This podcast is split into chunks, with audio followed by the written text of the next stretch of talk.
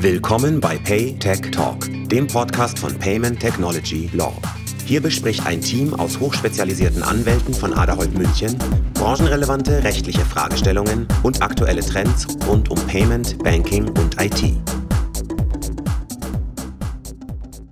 Hallo, hi, hier ist Frank und äh, ich begrüße euch heute wieder ähm, ganz äh, höflich zu unserer neuen Ausgabe von Paytech Talk. Ähm, ich habe heute äh, zwei besondere Gäste da, auf die ich mich schon sehr, sehr lange freue, nämlich einmal den äh, Michael Schweigert und den Jakob äh, Bern von Tomorrow. Ähm, ja, wir haben es schon öfter versucht. Aus verschiedenen Gründen hat es mal bei mir, dann bei euch nicht geklappt. Dann hat die Technik gestreikt. Wir haben ja jetzt den Podcast auch gerade schon mal aufgenommen. Ich habe vergessen aufzuzeichnen. Ähm, Aufzeichnung läuft. Ich glaube, heute können wir das wirklich schaffen. ähm, ganz kurz, äh, bevor wir uns heute über das Thema nachhaltiges Banking unterhalten, was ich sehr, sehr spannend finde, ähm, würde ich natürlich ganz gern unseren Zuhörern noch so ein bisschen Background äh, zu euch beiden geben. Ähm, wer seid ihr? Was war so eure Motivation hinter dieser ganzen Geschichte? Vielleicht könnt ihr euch einfach einmal vorstellen. Äh, Michael, magst du beginnen? Gerne. Erstmal vielen Dank, Frank, für die Einladung. Freut uns, dass wir heute bei dir sein dürfen. Ganz kurz zu mir. Mein Name ist Michael. Ich komme ursprünglich aus Süddeutschland und mich hat es jetzt in den hohen Norden verschlagen. Ich habe ursprünglich Wirtschaftsingenieurwesen studiert und habe dort eine, habe danach eine Zeit lang als Unternehmensberater im Bereich Corporate Finance und äh, Restrukturierung gearbeitet und habe dann zuletzt in Berlin eine Online-Plattform für Geflüchtete mit aufgebaut, wo wir äh, Geflüchteten geholfen haben, in Deutschland Jobs zu finden. Und äh, vor knapp einem Jahr habe ich dann angefangen, mich dem Thema nachhaltige äh, Finanzen zu widmen und habe zusammen mit Inas und Jakob Tomorrow gegründet. Genau. Einer von den zwei bin ich. Ich bin Jakob, ich bin äh, Mitte 30, Ur-Hamburger, habe ähm, vor geraumer Zeit mal Kulturwissenschaften in Lüneburg an der Leuphana studiert und dann äh, mein erstes Berufsjahr in der Kommunikation verbracht, habe als strategischer Planer bei der Agentur Von Matt für knapp fünf Jahre gearbeitet und äh, habe dann Ende der Nullerjahre mit zwei damaligen Kumpels meine erste Unternehmung gegründet, äh, die da heißt Lemonade and Charity, ein äh, Softdrink-Unternehmen, ein äh, selbsterklärtes Social Business. Wir haben Erfrischungsgetränke verkauft und mit den Erlösen soziale Projekte im globalen Süden finanziert. Das ähm, hat sehr gut funktioniert. Das habe ich jetzt fast zehn Jahre als Gründer und Geschäftsführer mit begleitet. Das ist groß und erfolgreich geworden. Wir sind in vielen Märkten unterwegs und haben ein großes Team aufgebaut und, äh, denke ich, eine ganz respektable Marke an den Markt gebracht und das ganze Thema faire Handel und ökologische Landwirtschaft so ein bisschen entstaubt und aus der Nische rausgeholt. Und genau dieses Thema reizt uns eben hier bei Tomorrow auch. Ein, ein Thema, das äh, Nachhaltigkeit heißt, das gesellschaftlichen Wandel heißt, das Thema mit einem Geschäftsmodell so darzureichen und so äh, gut zu verpacken, dass wir viele Leute damit erreichen und gemeinsam den Hebel ansetzen können zu einem besseren Morgen. Cool. Ähm, den Punkt möchte ich gleich aufgreifen, äh, bevor wir noch so ein bisschen tiefer einsteigen auf eure Motivation, was der Background ist, was ihr euch vorstellt, wie ihr euch positioniert und so weiter. Ähm, vielleicht ist nicht jedem klar, der für unsere Zuhörer klar, was, was sich hinter nachhaltigem Banking äh, versteckt. Was, was ist nachhaltiges Banking? Wie kann ich mir das als Laie vorstellen? Was, was, ist, was macht ihr da und was ist euer Ziel? Das ist eine gute Frage, Frank, eine Frage, die wir sehr oft gestellt bekommen und die uns auch immer wieder zeigt, wie viel Aufklärungs- und Erklärungsbedarf es da offensichtlich gibt. Denn Nachhaltigkeit ist in ganz vielen anderen gesellschaftlichen Bereichen relativ gelernt schon, was nachhaltige Lebensmittel sind oder grüner Strom. Das haben viele Leute nicht nur verstanden, sondern auch schon in die Tat umgesetzt. Äh, bei Geld, bei Finanzen, bei Banking sieht das anders aus. Das ist noch ein sehr nischiges Thema, ein Thema, was den wenigsten Leuten irgendwie richtig bewusst ist. Und ähm, das wollen wir, wollen wir eben ändern. Die Grundidee von nachhaltigem Banking, nachhaltige Finanzen bedeutet, Geld in die richtige Richtung zu lenken. Geld arbeitet, sagt man ja so schön im deutschen Volksmund, aber die Frage ist, woran Geld arbeitet. Und äh, Banken können mit den Geldern, und das tun sie seit vielen Jahrhunderten, das ist ihr Geschäftsmodell, natürlich die äh, Gelder ihrer Kunden nutzen, um damit Dinge zu finanzieren, äh, zu investi äh, investieren. Und die Frage ist, äh, was finanzieren sie damit? Was für Branchen und Unternehmungen und Industrien äh, profitieren von den Geldern? Und äh, heute, das ist zumindest unsere Wahrnehmung seitens Tomorrow, wird damit eben sehr, sehr viel Fragwürdiges bis Frevelhaftes getan. Große konventionelle Banken finanzieren vieles, ähm, was eine zukunftsfähige Welt eher erschwert. Also ich könnte jetzt viele, viele Beispiele nennen, von Rüstung über Massentierhaltung bis zu Nuklear- oder Kohlekraft. Und genauso wie Geld aber eben Schlechtes, wenn man das jetzt überspitzt formulieren will, finanzieren kann, kann es eben auch Gutes formulieren, äh, finanzieren. Es kann Ökolandwirtschaft finanzieren, grünes Wohnen, es kann regenerative Energien, neue Formen von Mobilität finanzieren. Und darum geht es letztlich bei nachhaltigem Banking, das Geld in die richtige Richtung zu lenken und dort wirken zu lassen, wo es einen positiven ökologischen und sozialen Fußabdruck hinterlassen kann. Dieser Mission haben wir uns verschrieben. Das ist ein, ein, sehr schönes Motiv, äh, wie ich finde. Vielleicht jetzt auch nochmal aus, aus der Laiensicht betrachtet. Also wir selbst achten ja häufig oder zunehmend achtet man darauf, dass man auch äh, nachhaltig einkauft und nachhaltige Produkte einkauft, dass man eher biologische Produkte kauft. Gibt es ja jetzt mittlerweile große Supermarktketten. Ähm, jetzt ist es ja häufig so, dass diese Produkte durchaus äh, teurer sind als die konventionellen Produkte. Also gerade wenn man so ökologisches Gemüse und so weiter ähm, kauft oder, oder bio, biologisches Fleisch nach nachhaltiger Tierhaltung und so weiter. Ähm, ist es bei euch auch so, also dass ihr sozusagen als Nachhaltigkeitsbank, ähm, dass ihr da höheren Kosten unterliegt ähm, und dadurch auch einen Nachteil gegenüber den traditionellen äh, Banken habt? Ja, guter Punkt. Vielleicht gehe ich erstmal auf den ersten ein, dass heute sozusagen oft Produkte oder Unternehmungen, die ein nachhaltiges Geschäftsmodell ähm, anbieten oder Produkte anbieten, die sozusagen ökologisch und sozial vielleicht äh, wertvoll gesourced worden sind, dass die schwieriger haben, weil sie mit höheren Preisen zu kämpfen haben. Das ist in vielerlei Hinsicht so, da hast du recht. Dahinter steckt aus unserer Warte eher eine, eine politische oder gesellschaftliche Schieflage, weil einfach in viel zu vielen Branchen externe Kosten noch nicht internalisiert werden. Es wird viel zu vielen Unternehmungen noch erlaubt, sozusagen einen Fußabdruck zu hinterlassen und die Kosten dafür nicht tragen zu müssen. Denn wenn man jetzt sich anguckt, dass sozusagen eine Bio-Zitrone teurer ist als die konventionelle Zitrone, dann ist das nur deswegen, weil die konventionelle Zitrone einfach nicht die Kosten dafür tragen muss, dass sie irgendwie äh, Pestizide verwendet oder schmutzige Abwässer in, in Flüsse leitet. Aber bevor wir da jetzt zu nerdig werden und jetzt sehr in die Lebensmittelbranche abdriften, wir glauben, dass es grundsätzlich so, so ist, dass perspektivisch sich der Markt und die Gesellschaft schon dahin äh, entwickelt, dass immer mehr externe Kosten von Unternehmungen auch internalisiert werden müssen. Und deswegen Unternehmungen, die eben sich eine konsequente Nachhaltigkeitsstrategie verschreiben, auf lange Sicht auch wirtschaftlich, auch ökonomisch erfolgreicher werden wirtschaften können, weil sie einfach das gesündere und ähm, langfristig gedachte Geschäftsmodell etablieren.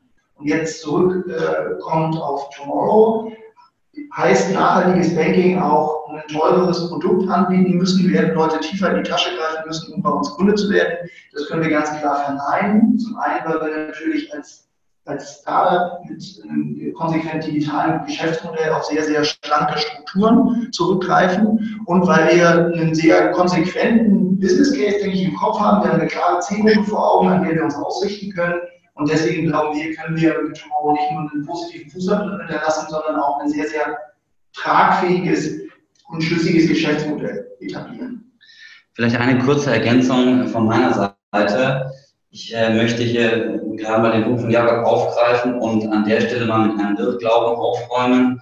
Und zwar, dass nachhaltige Finanzanlagen schlechter abschneiden als ähm, die konventionellen. Es gibt schon einige Studien dazu, äh, die das auch beweisen, dass die nachhaltigen Geschäft, äh, ähm, Finanzanlagen oder Geldanlagen nicht schlechter sind als die konventionellen. Und aus unserer Sicht ist es eben auch komplett logisch, gerade aus den Punkten ähm, heraus, die Jakob gerade genannt hat, eben die Externalisierung der Kosten, die bisher ähm, betrieben wurde und die nach und nach dann aber doch irgendwann aufschlagen, wie man zum Beispiel bei den, bei den Unternehmen RWE und Deutsche Bank ganz klar sehen kann, die massiv an Unternehmenswert verloren haben, weil eben diese Kosten irgendwann dann doch zum Vorschein gekommen sind.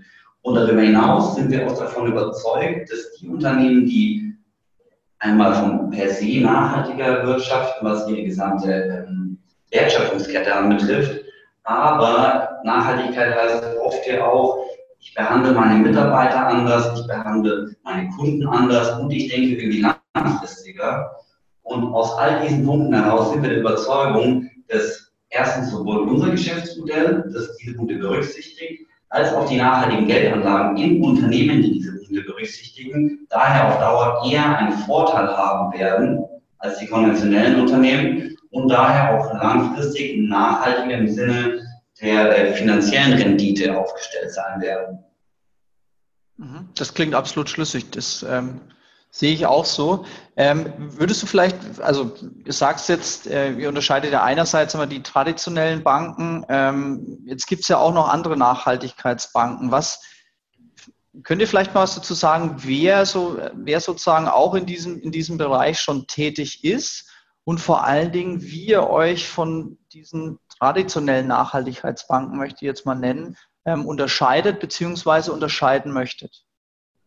Ja, guter Punkt. Äh, du hast recht, wir sind nicht, nicht die Ersten und beileibe nicht die Einzigen, die dieses Thema nachhaltige Finanzen äh, angehen. Es gibt da einige Akteure, die da seit vielen äh, Jahrzehnten schon Pionierarbeit leisten. Wir verraten kein Geheimnis, wenn wir sagen, die GLS Bank ist da einer der großen Vorreiter im, deutschen Kontext, die Triodos Bank im europäischen. Und da gibt es mit der Umweltbank und Ethikbank, da kann ich sie jetzt auch alle nennen gleich, noch, noch eine ganze Reihe weiterer Akteure, die da schon sehr lange und sehr, sehr fundierte, gute Arbeit leisten. Und was dieses Grundmotiv angeht, Geld in die richtige Richtung lenken zu wollen, unterscheiden wir uns erstmal kaum von denen. Das ist, denke ich, der gemeinsame Nenner, die Intention, Finanzen als gesellschaftlichen Hebel zu begreifen, das vereint uns.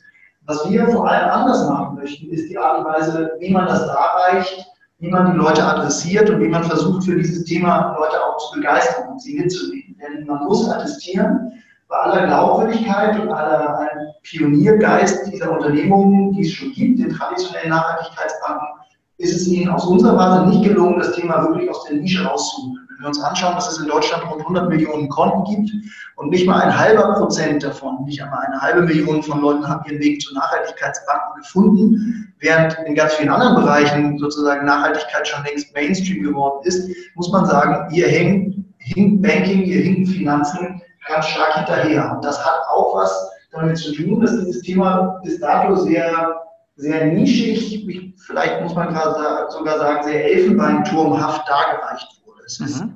sehr, ähm, sind starke Barrieren werden da aufgelegt, es ist technologisch alles andere als ausgereift, was der Markt da bietet und äh, adressiert ein sehr, sehr spitzes äh, Überzeugungstätertum Klientel, wenn man so will. Während wir glauben, dass eigentlich viel, viel mehr Leute ein latentes Interesse daran haben. Du hast es selber gesagt, Frank, man kauft irgendwie Bio-Bananen oder hat bei Strom auf grün geswitcht. Und ich glaube, für viel mehr Leute könnte dieses Thema nachhaltige Finanzen interessant werden, wenn man es einfach attraktiver darreicht, wenn man es technologisch ausgereift macht, wenn man von der Sprache, von der Gestaltung, vom Design her die Leute einfach ähm, eher abholt und das Ganze attraktiver verpackt. Das haben ganz, ganz viele andere Bereiche gesagt. Convenience is King. Das gilt für, für viele ähm, Unternehmensbranchen. Äh, und äh, du hast vorhin selber von Supermarkt, Bio-Supermarktketten gesprochen. Auch die haben erst wirklich äh, erfolgreich die Mitte der Gesellschaft, wenn man so will, abgeholt, als sie gesagt haben, wir brauchen irgendwie schöne Läden mit großen Glasfenstern und aufgeräumten Regalen und müssen hier so ein bisschen den Staub runterwischen und das Ganze äh, freundlicher und barriereärmer gestalten. Und dann sind die Leute auch total bereit, weil es ja ein Grundbedürfnis ist. Die Leute möchten ja das äh, mit ihrem Geld oder mit ihren Lebensmitteln keinen auf gut Deutsch Scheiß anrichten. Man muss ihnen nur die Hand reichen und man muss es ihnen leicht machen und attraktiv machen. Und dann glauben wir, hat das, hat das wahnsinnig viel Potenzial. Und das, long story short, möchten wir als Tomorrow eben anders machen in Abgrenzung zu den Akteuren, die es ja schon gibt. Also damit hast du sehr schön, vielen Dank, erklärt, äh, wie die Situation, wie der Gesamtmarkt ausschaut. Ähm, mir war nicht klar, dass wir da von so einem Mikromarktanteil, ist ja fast schon im homöopathischen Bereich sprechen. Ähm, das vielleicht gleich äh, diesen Punkt aufgegriffen. Wer, wer ist denn dann genau eure Zielgruppe? Also wen würdet ihr definieren? Wen möchtet ihr zuallererst mal ansprechen? Um dieses, äh, diese, diese Idee nachhaltige Finanzen mal in die breite Bevölkerung zu bringen, um, wie du es so schön gesagt hast, äh, die, die, mal die Regale schön aufzuräumen, zu entstauben, große Fenster zu schaffen und zu sagen, so Leute, kommt rein, ähm, bei uns könnt ihr nachhaltige Finanzen ähm, erleben und zwar modern erleben. Wen sprecht ihr an und wie wollt ihr diese Zielgruppe ansprechen? Ja, also erstmal ist das ja bei Ziel, äh, Zielgruppenbeschreibung immer so eine, so eine, Sache, da könnte ich jetzt irgendwelche soziodemografischen Daten runterrattern. Ich versuche eher mal ein Bild zu zeichnen. Grundsätzlich wollen wir natürlich niemanden ausschließen und alle Leute, die, die alt genug sind und ein Smartphone in die Hand nehmen können und äh, sind natürlich potenziell interessant für uns. Äh, da, da, machen wir weder nach unten noch nach oben Altersgrenze. Grundlegend ist es natürlich so, wir sind eine Mobile First oder eine Smartphone Bank. Das heißt, wir haben unser gesamtes Angebot, unser Girokonto optimiert für, für ein Smartphone. Das heißt, grundsätzlich muss, muss man natürlich mit diesem Medium erstmal äh, vertraut und, äh, sein, um um ein Konto eröffnen zu können. Im Kopf haben wir grob natürlich Leute zwischen, zwischen 20 und Mitte 40, für die dieses ganze Thema nachhaltiger Lebensstil, nachhaltiger Konsum eine Relevanz hat und die gleichzeitig keine Berührungsängste haben mit, mit Technologien. So, das ist erstmal eine sehr, sehr große Gruppe, glaube ich. Insofern muss man an der Stelle diese Nische, die ich eben in der vorherigen Frage beschrieben habe, so ein bisschen konterkarieren. Deswegen ist das, was wir machen, kein nischiges Angebot, sondern wir glauben, dass wir sehr, sehr viele Leute damit abholen. So, und ähm, grundsätzlich ähm, habe ich eben äh, versucht zu erläutern, wir, wir, bieten ein mobiles Girokonto, das kann man in wenigen Minuten am Handy eröffnen. Das heißt, es ist sehr, sehr barrierearm, äh, kein Papierkram, keine formalen Hürden, jeder kann da mitmachen und sehr schnell hat man ein äh, zeitgemäßes Konto. Insofern, äh, um es abzukürzen, ist das, glaube ich, für wahnsinnig viele Leute da draußen relevant. Ja, super. Das heißt, also äh, vielen Dank. Ich falle also auch noch in die Zielgruppe. Du hast gesagt, bis Mitte 40. Jetzt bin ich Anfang 40, das heißt, ich darf noch mitspielen. Äh, insofern können wir jetzt im Podcast an der Stelle auch unbedingt weitermachen. Ich habe nämlich noch so ein paar Themen, die ich gerne mit euch besprechen möchte. Ähm, äh, dieser Nachhaltigkeitsgedanke, den finde ich großartig und das gemünzt auf die Finanzen äh, noch mehr. Jetzt Jetzt bin ich ja schon sozusagen am, am oberen Rand, am äußersten Rand eurer äh, jetzt grob abgesteckten Zielgruppe. Ich habe ich hab ein Mobiltelefon, äh, würde mich jetzt äh, vielleicht nicht unbedingt als Early Adopter bezeichnen, aber als sehr tech-affin. Das heißt, ich kann äh, mein iPhone ganz gut bedienen. Ähm, wie würdet ihr jetzt für äh, sagen wir, die ältere Generation in dem Spektrum, wie würdet ihr jetzt dieses Thema nachhaltige Finanzen ähm, sagen wir, attraktiv machen. Jetzt nicht nur für mich äh, sozusagen als alten Sack, sondern vielleicht noch äh, für einen, der noch älter ist oder für einen, der noch jünger ist oder vielleicht einen in der Zielgruppe, der nicht so tech-affin ist. Wie würdet ihr dieses Produkt, äh, wenn ihr es jetzt mal in einem kurzen, vielleicht Elevator-Pitch mal machen könntet, wie würdet ihr dieses Produkt attraktiv machen? Okay, Elevator-Pitch. Gut, das, das ähm, darauf haben wir nicht vorbereitet, aber das kriegen wir irgendwie aus aus dem Ärmel geschüttelt, denke ich. Was wir anbieten, ist ähm, ein mobiles, nachhaltiges Girokonto, also das ganz alltägliche äh, Finanzinstrument, was quasi jeder braucht, um seinen finanziellen Haushalt zu bestreiten. Das Girokonto lässt sich in wenigen Minuten über das Smartphone eröffnen, kein Papierkram, keine Hürden, ein kurzer Videochat und schon hat man ein Konto, mit dem man all das kann, was man mit einem Girokonto können muss, Zahlungen, Leistungen, Zahlungen leisten, Überweisungen, Daueraufträge, all das.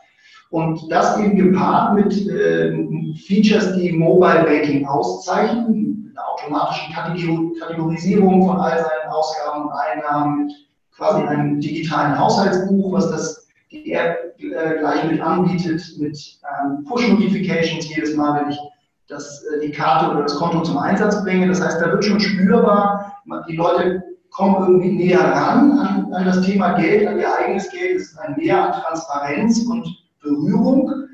Soweit so bekannt, wenn man sich andere Challenger Banks oder Mobile Banks anguckt. Was wir eben addieren, ist diesen Nachhaltigkeitsgedanken, der auch ganz konkret in der App spürbar wird. Wir haben zum Beispiel ein Impact Board, wo wir ganz dezidiert und ebenfalls in Echtzeit ausweisen, welche Wirkung das Geld hat.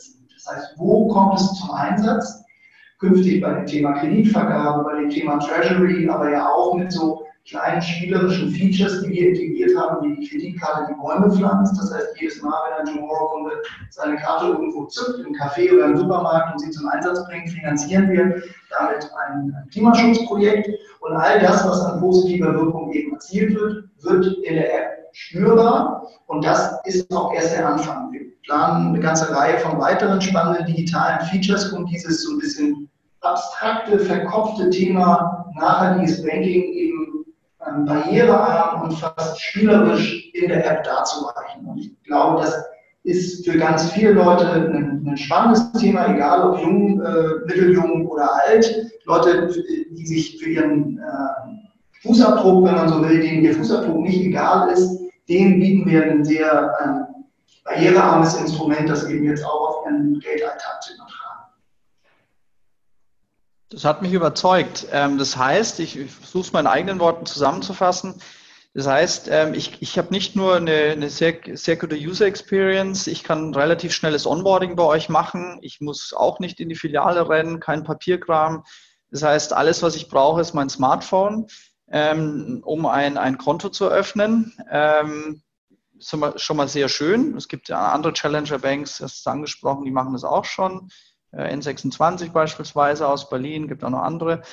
Ähm, das ist das eine. Und zum anderen habe ich sozusagen auch ein gutes Gefühl dabei, weil ich alleine durch die, durch die Eröffnung meines, meines Girokontos und der Nutzung meines Girokontos, so habe ich dich verstanden, ähm, ein, ein kleinen, als, Individu als Individuum einen kleinen ökologischen Fußabdruck hinterlassen kann, ähm, der mir dann auch angezeigt wird, weil ich weiß, okay, ich habe jetzt das, äh, mein Girokonto genutzt und die und die Projekte sind durch mein Mitzutun entstanden. Habe ich das richtig zusammengefasst? Das ist sehr richtig, genau. Also auf der einen Seite äh, hast du sofort einen äh, positiven Impact, indem du bei uns das Konto eröffnest und kannst von dem Moment an ruhig schlafen, weil du auf die Frage, was hat mein Geld gestern Nacht gemacht oder was hat mein Geld letztes Jahr gemacht, eine gute Antwort hast.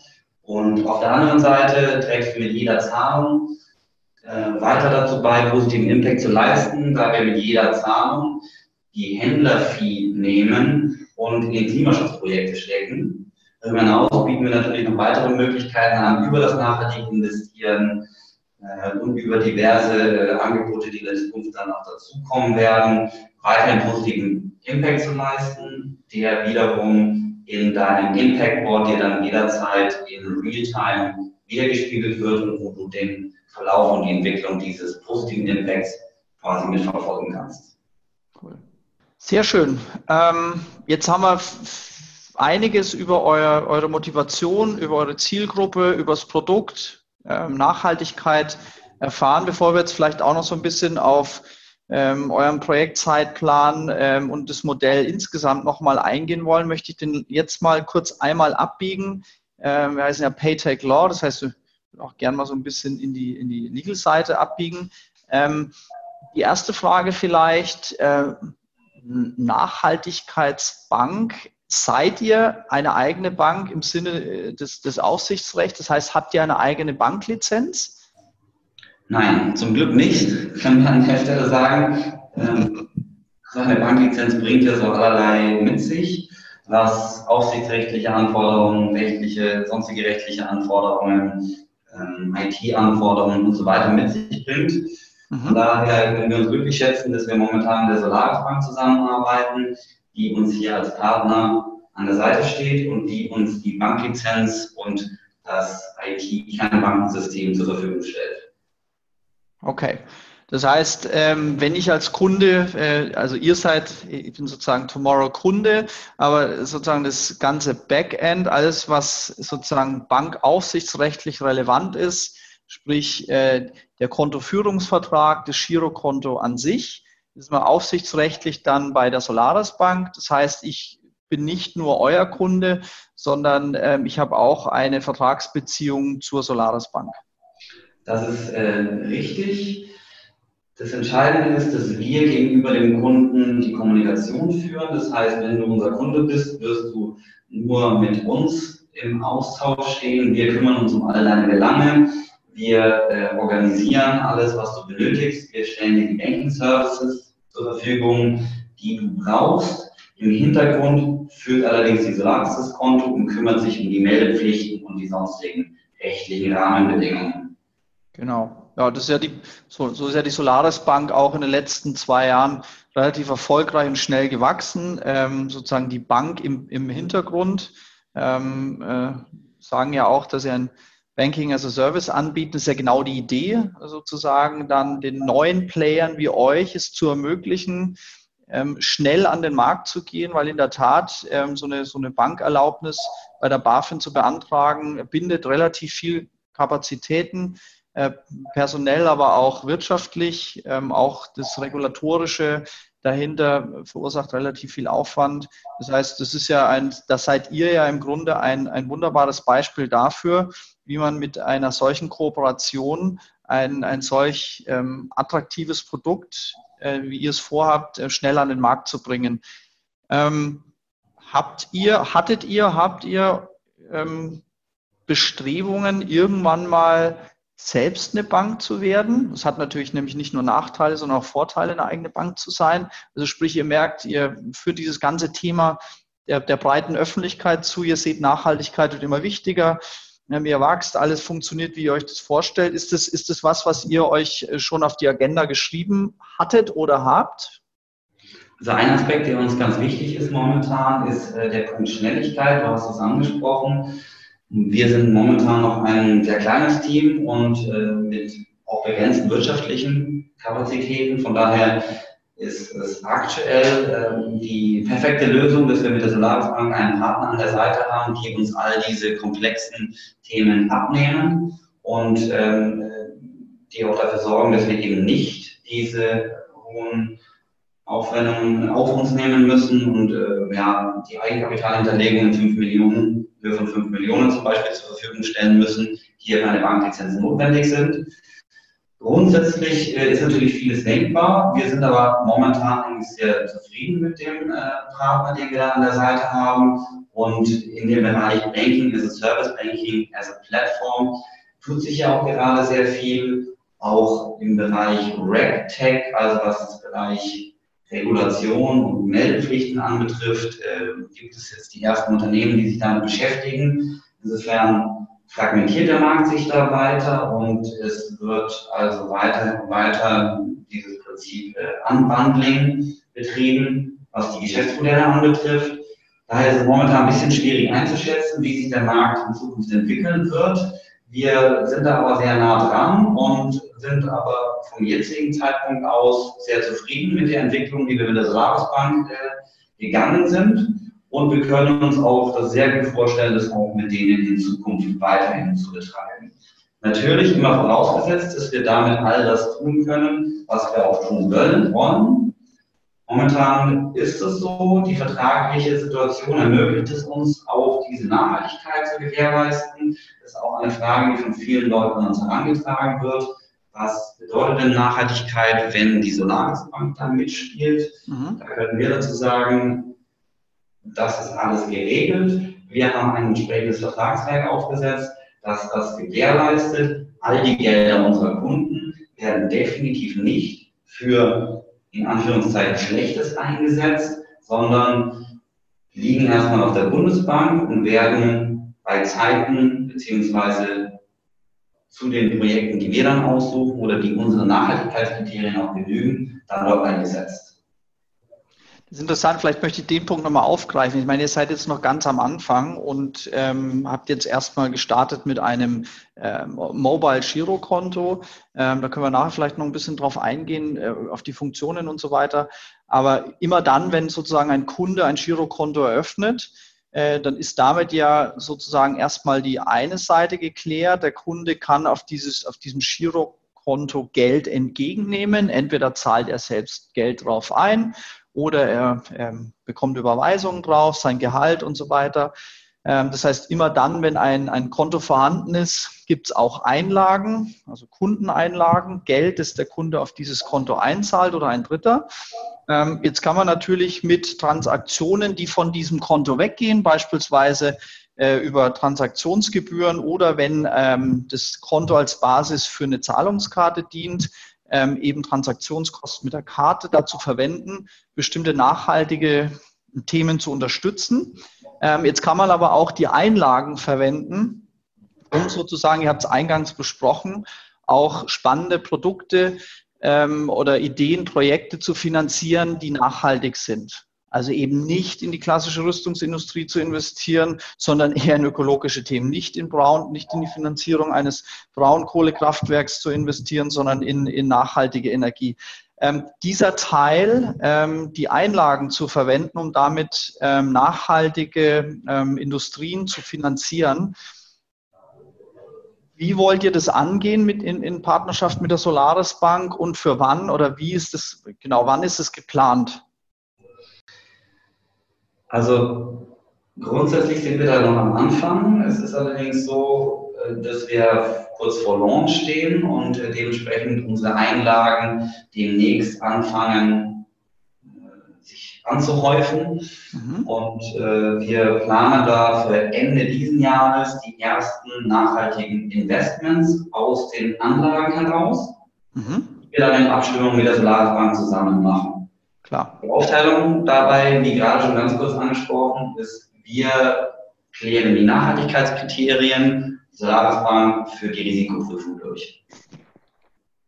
Okay, das heißt, es ist immer in enger Abstimmung mit der Solaris Bank. Ihr seid aber diejenigen sozusagen, die die Entscheidungen treffen. Ihr seid diejenigen, die diese Projekte mehr oder weniger aussuchen, auch betreuen, die sich äh, darum kümmern.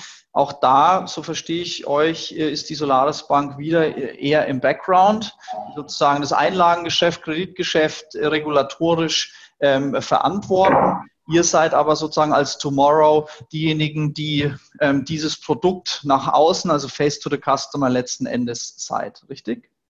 Genau, du hast das richtig zusammengefasst. Im Grunde haben, haben wir zum, zum, jetzigen Zeitpunkt, in dem jetzigen Setup, wie wir, wie wir wirtschaften, wie unser, unsere Plattform aufgesetzt ist, im haben zwei zentrale Schaffensbereiche. Das eine ist nach vorne, die, das Facing oder die Marke für den Kunden zu sein und an der Stelle eine vertrauensvolle und ja, einen angenehmen Dialog mit, den, mit, der, mit der Kundschaft aufzubauen und für, für möglichst viele Leute künftig so das äh, zeitgemäße äh, Eingangstor oder Gateway zu dem Thema nachhaltige Finanzen zu sein. Das heißt, wir haben exklusiv die Kundenbeziehung und äh, agieren mit denen, da hat Solaris nichts mit zu tun. Und nach hinten raus sozusagen konzentrieren wir uns darauf, einen, einen ganz konsequenten und äh, wohl durchdachten Nachhaltigkeitsprozess zu implementieren, der verschiedene Stufen durchläuft. Das heißt, wenn wir hier von ähm, Ökolandwirtschaft oder Solarparks oder irgendwelchen Projekten, die wir finanzieren, sprechen, dann sind das jetzt einzelne Fallbeispiele, aber all diese Beispiele müssen sozusagen einen dezidierten Prozess durchlaufen. Das erste ist, dass wir die sogenannten SDGs, das sind diese Sustainable Development Goals von den Vereinten Nationen, definiert die die 17 großen Baustellen der Menschheit, wenn man das ein bisschen überspitzt formulieren will, ähm, die haben wir für uns geclustert und so vier zentrale Bereiche äh, definiert, wo wir wirksam werden wollen, wo wir einen positiven Beitrag leisten wollen. Das heißt, jedes Unternehmen, jede Branche, jeder Fonds auch künftig, den wir anbieten werden wollen, muss einen äh, positiven Beitrag zu einem dieser SDGs leisten. Das ist Stufe 1. Das zweite ist ein sogenanntes ESG-Screening. Das die Begriffe werden dir was sagen, aber trotzdem nochmal für alle aufgeschlüsselt. ESG steht für Environmental, Social und Governance.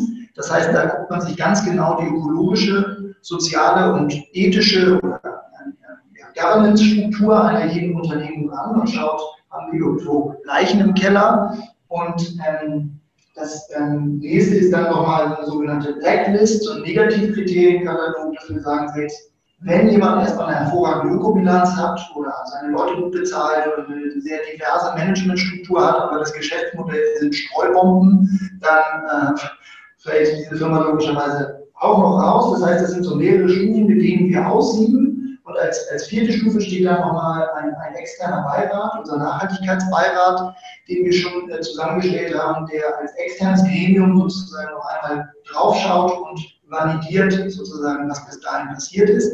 Das klingt jetzt alles äh, so ein bisschen trocken und kompliziert, äh, soll aber am Ende sagen, dass dieses Thema nachhaltige Verwendung nicht so, so ein gefühlter Entscheidungsprozess von uns hier bei Tomorrow ist, sondern dass der klaren Kriterien ähm, folgt, dass der nachvollziehbar und transparent ist. Und erst Wenn dieser Prozess eben abgeschlossen ist, beginnt äh, die eigentliche kaufmännische Prüfung, wenn man so will. Das, was Michael gesagt hat, dass ähm, das Risiko, die Risikoeinschätzung und der Teil liegt dann eben ähm, bei der Solaris Bank. Und so haben wir nach vorne raus die Marke und den Dialog mit den Kunden und nach hinten raus einen strikten ähm, Kriterienkatalog. Das sind die zwei Felder, in denen wir im Moment unsere, unsere Potenziale auch am, am besten aufgehoben sehen. Okay, cool. Ähm, eine Frage, die vielleicht da aufsetzt und nochmal beide Seiten beleuchtet. Die erste Frage ist, äh, kann ich als euer Kunde äh, künftig ähm, auch sozusagen Kapital geben, also sozusagen nicht nur ähm, eine Einlage, die ich ja jederzeit äh, ähm, zurückholen kann, entweder durch Abheben am Bankautomaten oder Überweisung. Ich kann ja jederzeit über meine Einlage verfügen habt ihr vor oder plant ihr auch, dass ich als euer Kunde mich dann an solchen Projekten auch unmittelbar, Stichwort Crowdlending, ähm, beteiligen kann? Oder ist das was, was ihr vielleicht mal als Idee habt oder aber noch nicht näher definiert? Also es ist auf jeden Fall eine Idee, nicht näher definiert. Ähm, also wir sind gerade dabei, würde ich vielleicht sagen, weil es ist uns schon ein wichtiges Anliegen, gerade kleinen sozialen, ökologischen Projekten eine Bühne zu bieten, eine Plattform zu bieten, wo sie ihre Projekte vorstellen können. Wir glauben, dass es wichtig ist, dass auch dorthin Geld fließt und wir glauben auch, dass unsere Kunden ein hohes Interesse daran haben, in solche Unternehmen und Projekte zu investieren. Und daher ist dieses Thema Crowdlending, Crowdinvesting auf jeden Fall ein wichtiges für uns und wir planen das definitiv mit bei uns aufzunehmen. Wir verstehen uns ja auch als Plattform. Das heißt, wir treten gegenüber dem Kunden auf und bieten die Banking Services an, wollen aber auch nicht alles selber machen und sind deswegen auch ein Fan davon, solche Services wie oder solche Modelle wie Crowdinvesting und Crowdlending an unsere Plattform anzubinden, natürlich mit der entsprechenden nachhaltigen Ausrichtung. Ja, da sprichst du einen wichtigen Punkt an. Das sind äh, die, die, die Challenger Banks im Ausland vielleicht auch schon wieder ein Stück weiter. Jedenfalls mal gefühlt vom, vom Mindset als, als wir hier in Deutschland. Äh, ich mit, mit, mit Blick nach UK, wenn ich mir da so eine Sterling Bank ähm, anschaue zum Beispiel, die ja genau diesen Ökosystem-Gedanken, den du jetzt ja an, äh, kurz anskizziert hast, ja schon länger verfolgen. Die sagen, ich muss ja nicht alles selber machen, sondern ich versuche hier meine, äh, einen Kundenstamm, einen Kundenkreis aufzubauen, der meine Philosophie äh, mitträgt, mitverfolgt, der die mit unterstützen will, äh, Stichwort Nachhaltigkeit.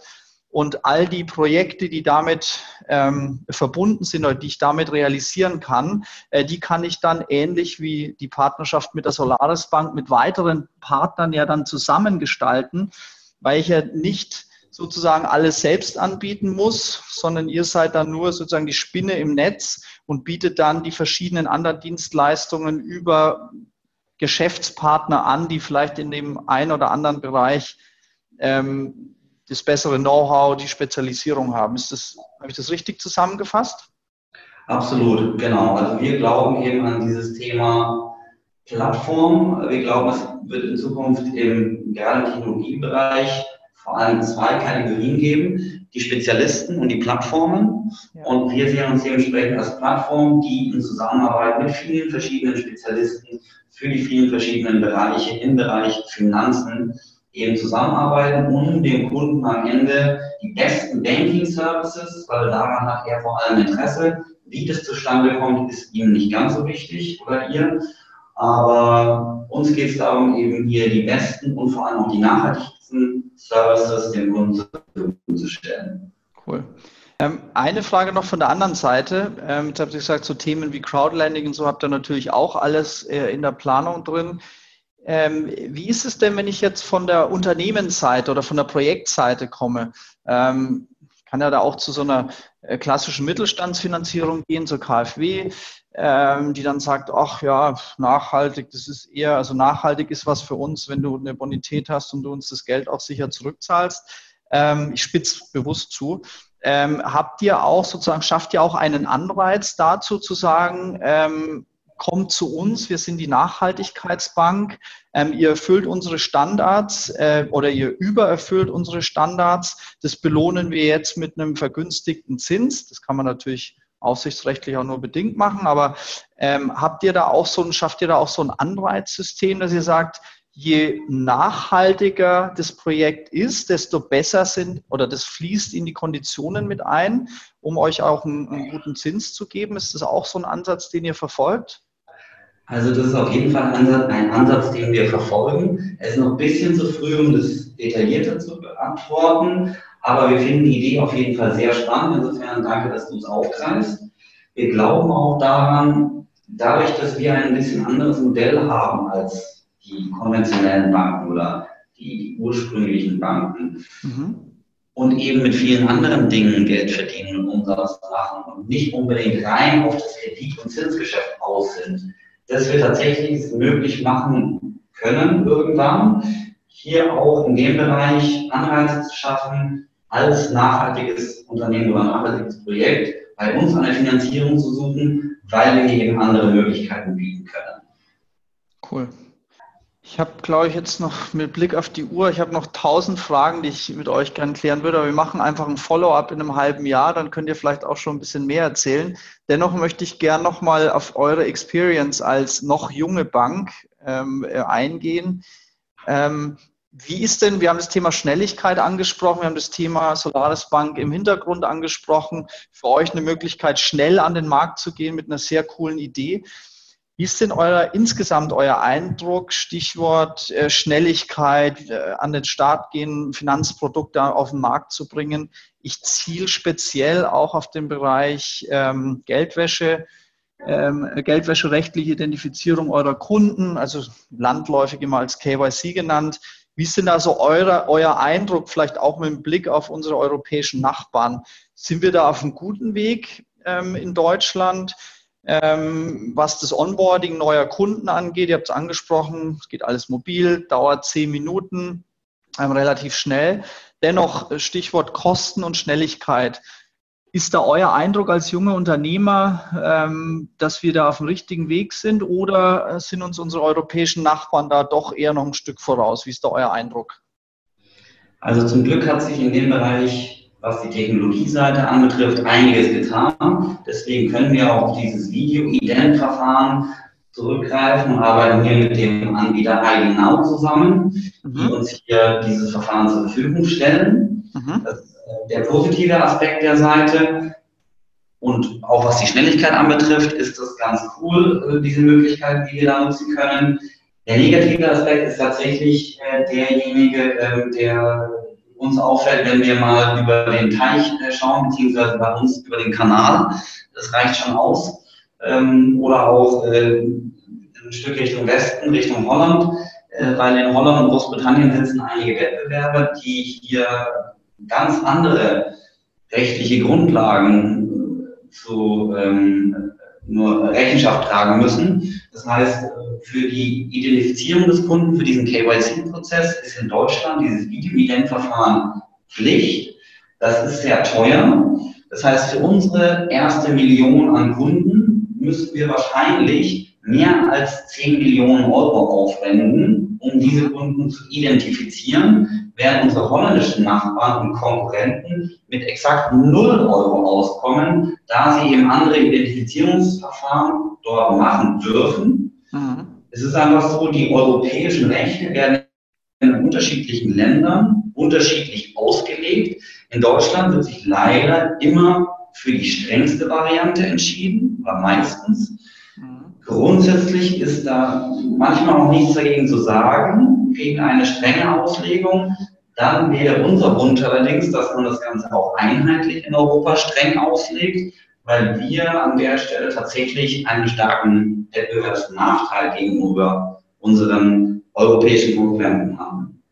Absolut. Also ich kann das bestätigen aus, aus rechtlicher Sicht. Unsere Mandanten, die wir häufig ja auch bei Veranstaltungen, da wo ich euch ja auch kennengelernt habe, in Amsterdam oder bei verschiedenen anderen Konferenzen weltweit kennenlernen, die sagen, der europäische Markt ist für uns sehr wichtig und äh, lass uns doch mal sprechen, wir kommen gerne hier hin Ähm, jetzt haben wir hier auch mit, mit Hamburg, Berlin, Frankfurt, München natürlich auch sehr, sehr attraktive Standorte mit einer sehr, sehr guten Infrastruktur. Wir haben grundsätzlich auch einen guten, äh, eine gute Aufsichtsbehörde mit der BaFin. Ähm, allerdings, und das ist der Punkt, den du gerade ansprichst, ist auch unsere Erfahrung, dass der, der, der wesentliche Standortnachteil oder ein Standortnachteil für Deutschland tatsächlich der KYC-Prozess ist. Ähm, das ist jetzt immer schwierig nachzuvollziehen, weil die Leute sagen, ja, Moment mal, wir haben doch eine europäische Geldwäscherichtlinie. Was ist da los?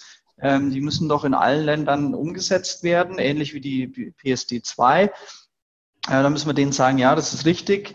Ähm, anders als die PSD 2 ist aber die Geldwäscherichtlinie äh, nicht voll harmonisiert. Das heißt, die Mitgliedstaaten können ähm, vereinzelt von bestimmten Bedingungen entweder abweichen bzw. die nicht umsetzen und haben dann natürlich auch im Hinblick der Auslegungshoheit die Möglichkeit, Dinge, wie du es beschrieben hast, auch anders zu sehen was dazu führt, dass tatsächlich in den europäischen, bei den europäischen Nachbarn, nicht nur in Niederlanden, sondern auch in Luxemburg, UK, der ganze Onboarding-Prozess äh, zum Teil schneller geht und vor allen Dingen, und das ist für junge Unternehmen ja sehr wichtig und ein Kriterium auch für den Standort, äh, wo man sich zunächst niederlässt, ähm, auch äh, sozusagen relativ günstig.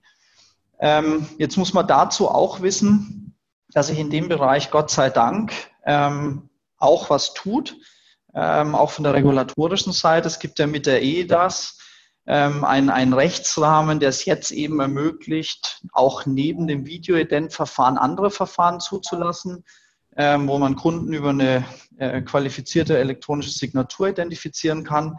Ähm, da gibt's ja in den vergangenen, gab es ja in den vergangenen Tagen auch immer wieder Berichte in der Presse. Es gibt ja einige Anbieter schon, es kommen neue Anbieter dazu, sodass da möglicherweise ähm, in den nächsten Monaten die, dieser Prozess deutlich schlanker werden kann und vor allen Dingen auch kostengünstiger, damit eben noch mehr Unternehmen wie ihr sagt, wir kommen nach Deutschland, wir kommen bewusst nach Deutschland, ist unser Heimatmarkt, wir haben hier eine gute Infrastruktur, wir haben gute Developer ähm, und wir haben jetzt auch einen KYC-Prozess, der es uns erlaubt, als Startup unsere coole Idee umzusetzen.